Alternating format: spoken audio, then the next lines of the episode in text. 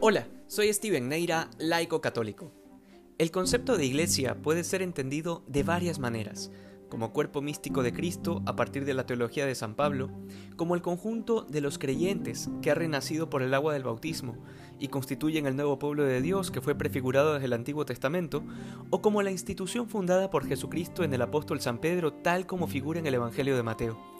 Sin embargo, siendo una u otra perspectiva, hablamos siempre de una única realidad que nos comprende a todos, es decir, tanto a los discípulos que estaban frente a Jesús mientras predicaba, como también a nosotros, que somos aquellos a quienes nos ha llegado la palabra del Señor por ellos. Asimismo, comprende también a aquellos que vendrán después de nosotros y que, así como sucedió con nosotros, recibirán la palabra del Señor por medio nuestro.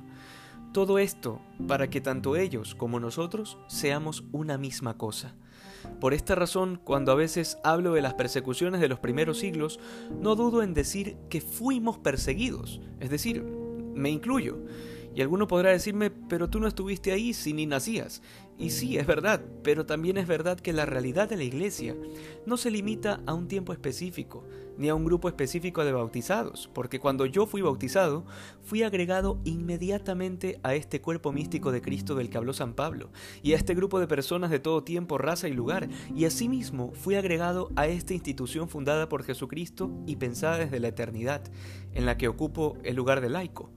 De manera que cuando hablo de la Iglesia Católica, hablo de una realidad dinámica que va más allá del tiempo y de los lugares, porque cuando el gobierno mexicano persiguió a la Iglesia en la etapa de la Guerra de los Cristeros, o del comunismo ruso, o del paganismo romano, puedo decir con toda propiedad que fui perseguido,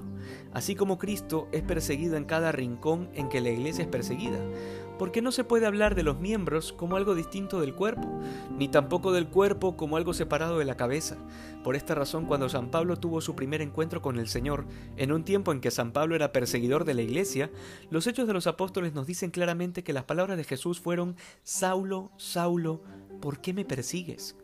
Este es el misterio de la unidad de la Iglesia, porque allí donde persiguen a uno, persiguen a Cristo, y allí donde persiguen a Cristo nos persiguen a todos. Toda esta realidad queda manifestada en aquellas palabras del Evangelio de hoy, para que todos sean uno, como tú Padre en mí y yo en ti, que ellos también sean uno en nosotros, para que el mundo crea que tú me has enviado.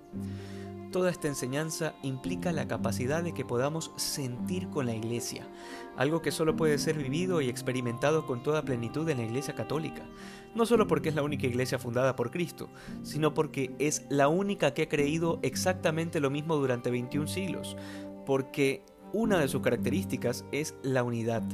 una característica que no es fruto del esfuerzo humano, porque ciertamente si de nosotros dependiera, la Iglesia no hubiera superado ni la primera amenaza, pero es que esto es una característica que Dios mismo ha comunicado a su Iglesia.